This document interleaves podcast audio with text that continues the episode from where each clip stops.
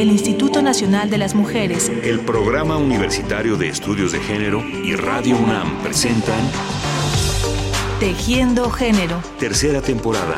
Porque solo a través de la equidad podremos construir una sociedad más, justa. Lo más importante es que el feminismo lésbico no le apuesta a la preferencia sexual. Lo que le apuesta es justamente a transformar la sociedad, a transformar nuestras relaciones.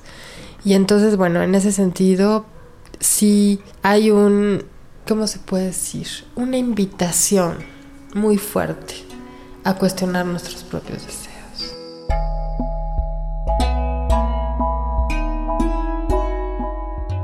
Hay una única forma de ser mujer ¿Todas las mujeres vivimos de igual manera la inequidad de género? ¿Qué fragilidades enfrentan las mujeres por su raza, su clase social o su preferencia sexual? ¿Qué significa ser mujer para nuestra sociedad? ¿Qué papel juegan en esa idea la estructura económica y las formas del deseo? ¿Qué tan sensible ha sido el feminismo a estas desigualdades?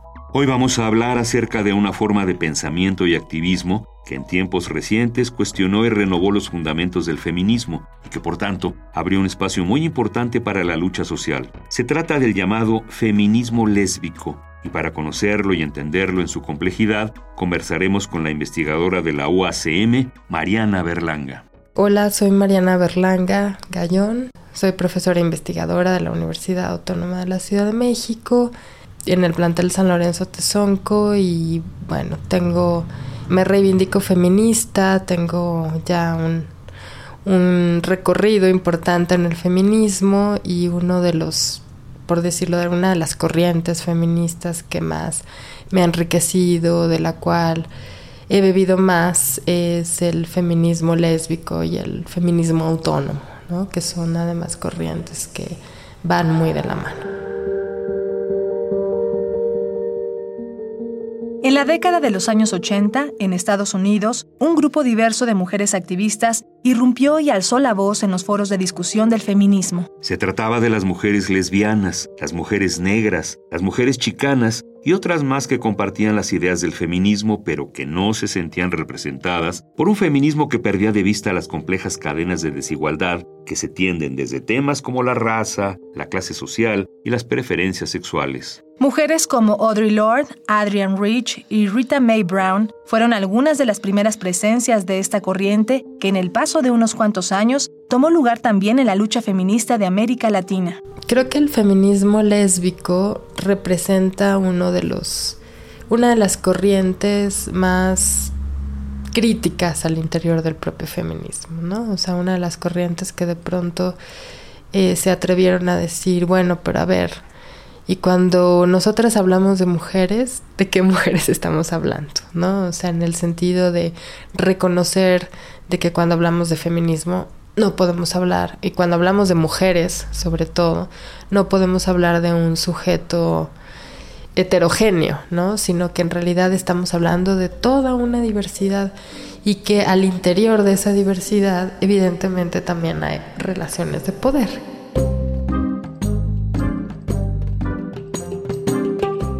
Y bueno, y este además feminismo fue puesto muy, o sea, colocado de una manera muy tremenda en los años 80 por las feministas lesbianas, negras y las feministas chicanas también, ¿no? En donde además ellas eh, pues hacían toda una, una crítica de clase. En el sentido de decir, bueno, y las mujeres no somos esas mujeres burguesas que iniciaron el feminismo, ilustradas, que tuvieron una serie de privilegios, que tuvieron acceso a la información, sino que nuestras madres fueron esclavas, nosotras, ¿no? Con trabajos fuimos a la escuela, etcétera, etcétera. O sea, tenemos, o sea, para nosotras incluso ser mujer es una cosa muy distinta. La llamada feminidad, pues, eh, varía conforme eh, si estamos hablando de una clase social o de otra.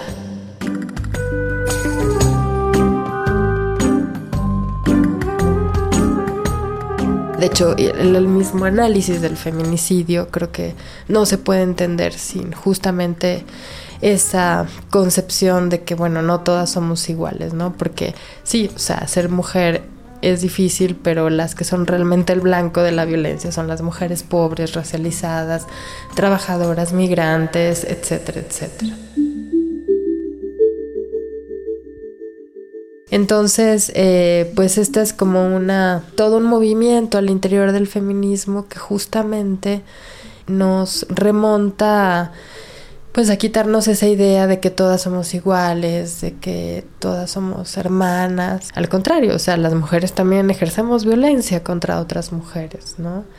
Y eso ha sido como lo característico de el feminismo lésbico, eh, como para hablar de la otredad, ¿no? Incluso al interior del propio feminismo y de la exclusión de... Y bueno, incluso la, el debate y el, la, el dilema de decir, bueno, me reivindico feminista porque sí me, me resuenan una serie de cuestiones que el feminismo ha colocado, pero por otro lado no me identifico con estas mujeres que consideran que es normal, ¿no? Este, tener a otra mujer que le haga de comer, que le, ¿no? Que, que le tire la basura, etcétera, etcétera.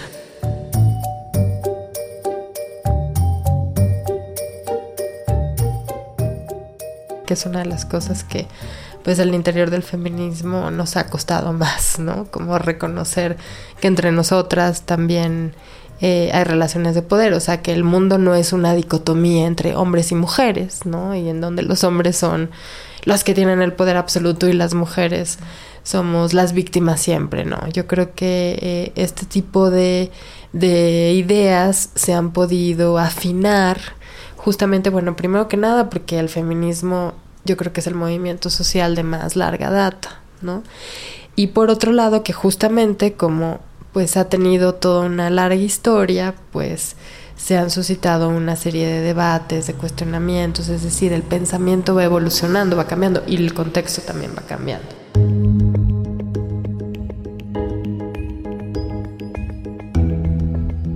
Efectivamente, el pensamiento feminista se ha sacudido, se ha cuestionado y se ha reorientado a lo largo de su historia y es lo que hace de él una herramienta profundamente transformadora. En ese terreno, el feminismo lésbico abrió una manera muy crítica de identificar causas profundas de la inequidad de género. O sea, lo que ha querido este sistema es ordenar a la sociedad a partir de la familia nuclear, constituida primeramente por una pareja heterosexual, y todo esto tiene que ver con una finalidad económica. ¿no? O sea, hay una distribución de las tareas, también el trabajo doméstico queda totalmente eh, invisibilizado, no es retribuido y esto responde a una lógica del capital. Entonces, bueno, eh, las feministas lésbicas hablan de poder de construir este heteropatriarcado, ¿no? Y este heteropatriarcado tiene que ver con todo eso, o sea, con el lugar del hombre, con el lugar de la mujer, no es solamente con quién tienes relaciones sexuales, ¿no?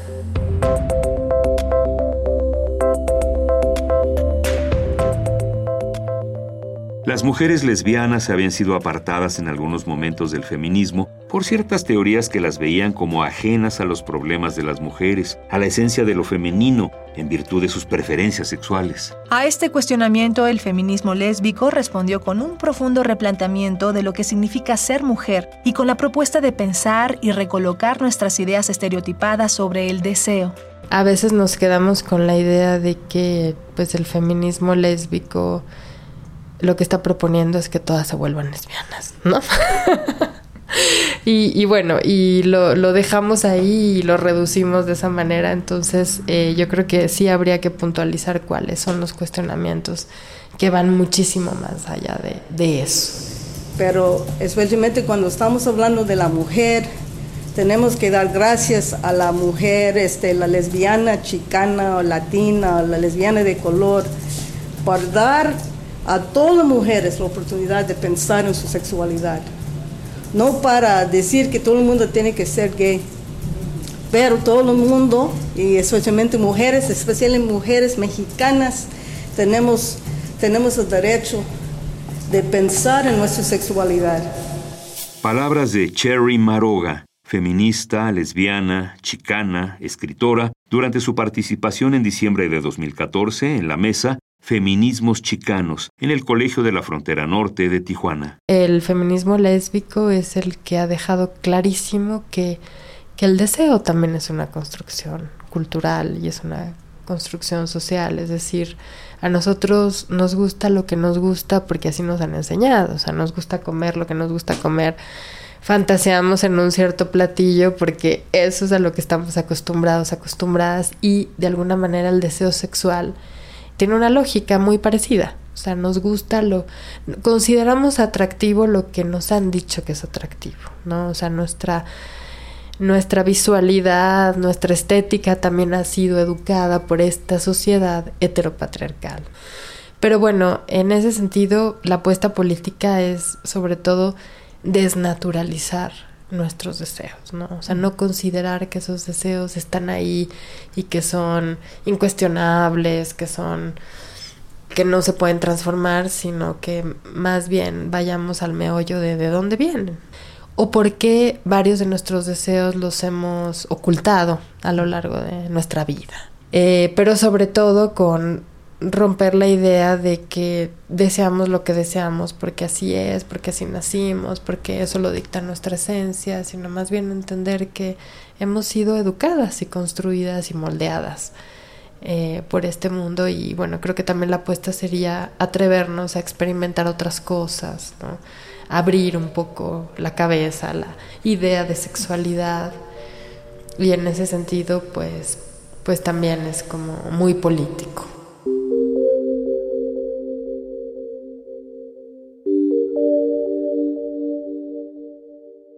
Otro de los procesos que fueron muy cuestionados por el feminismo lésbico fue el de la institucionalización de la lucha feminista. Y entonces ya en los años 90, cuando esto se comienza a institucionalizar y donde pues algunas feministas se colocan en puestos de poder, ¿no?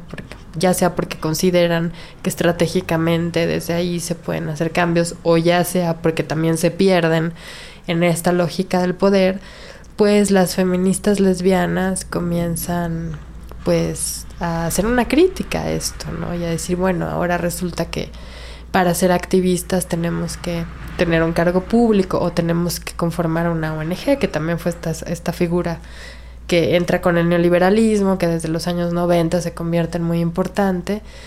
Y entonces hacen una crítica a esta forma de, de ser feminista, ¿no? Y bueno, y siempre poniendo sobre la mesa el hecho de que existen otras maneras y que debemos de seguir defendiendo también otras formas de activismo que no dependan del presupuesto del Estado, ni de los organismos internacionales, ni de las financiadoras, y que según mi punto de vista han sido como estos grupos feministas lésbicos y autónomos, que se reivindican autónomos justamente porque no están dispuestos a pasar a ser la a entrar en la lógica del Estado, son los que más, o sea, es como para mí la corriente que más clara ha tenido toda esta cuestión de, de la perversión del neoliberalismo, ¿no? A varios niveles.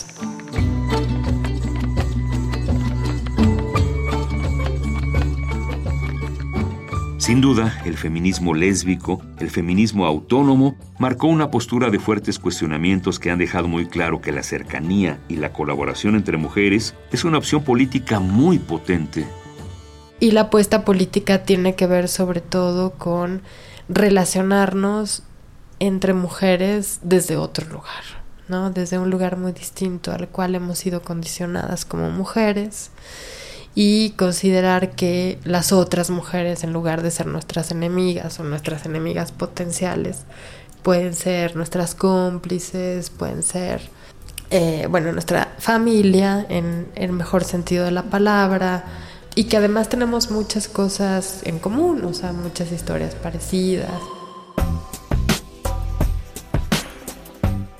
¿En dónde estamos ahora? ¿Qué hace falta en momentos tan difíciles, violentos e inequitativos como los que vivimos? ¿Qué papel juega el feminismo? Mariana Berlanga tiene la certeza de que hace falta un nuevo replanteamiento. Yo creo que ahora lo que toca, nos toca como sociedad es sumar nuestras reivindicaciones, sumar, hacer una lista de agravios en común y eh, no me interesan como en este momento las identidades que puedan sonar como identidades separatistas. ¿no? O sea, creo que la apuesta política tiene que ver eh, también con poder ser empáticos, empáticas, ¿no? Con el resto de identidades o el resto de, de personas que pueden sentirse o no sentirse afines a, esta, a estas apuestas, ¿no? Y que eso no quiere decir que, que no sean importantes, ¿no? Eh, nuestras energías se podrían concentrar más en, en ver justamente cuáles son las violencias de las que somos objeto por esta estructura y que nos atraviesa a todos y a todas, lesbianas o no lesbianas, eh, mujeres o no mujeres, niños, adultos, eh, migrantes, eh, etcétera, etcétera.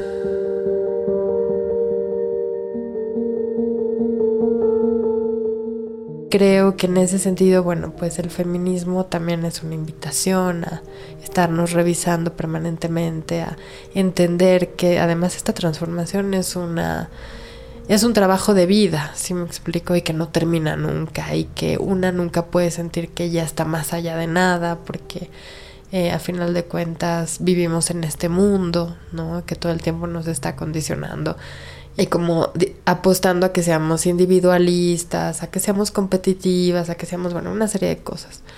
Pero yo creo que con estas reflexiones podemos pensarnos mucho a nosotras mismas y también intentar eh, transformar las relaciones que tenemos con los otros, con las otras.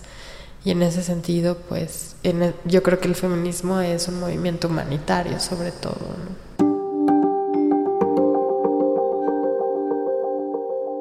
Muchas gracias a Mariana Berlanga, comunicadora, antropóloga, profesora investigadora de la Universidad Autónoma de la Ciudad de México, por esta conversación. Y gracias sobre todo por su espíritu crítico, por su compromiso cotidiano. Y a ustedes, amigas y amigos, muchas gracias por su atención y hasta la próxima. Considero que el feminismo sigue siendo como una apuesta muy potente justamente porque la idea fundamental del feminismo es la autotransformación. ¿no?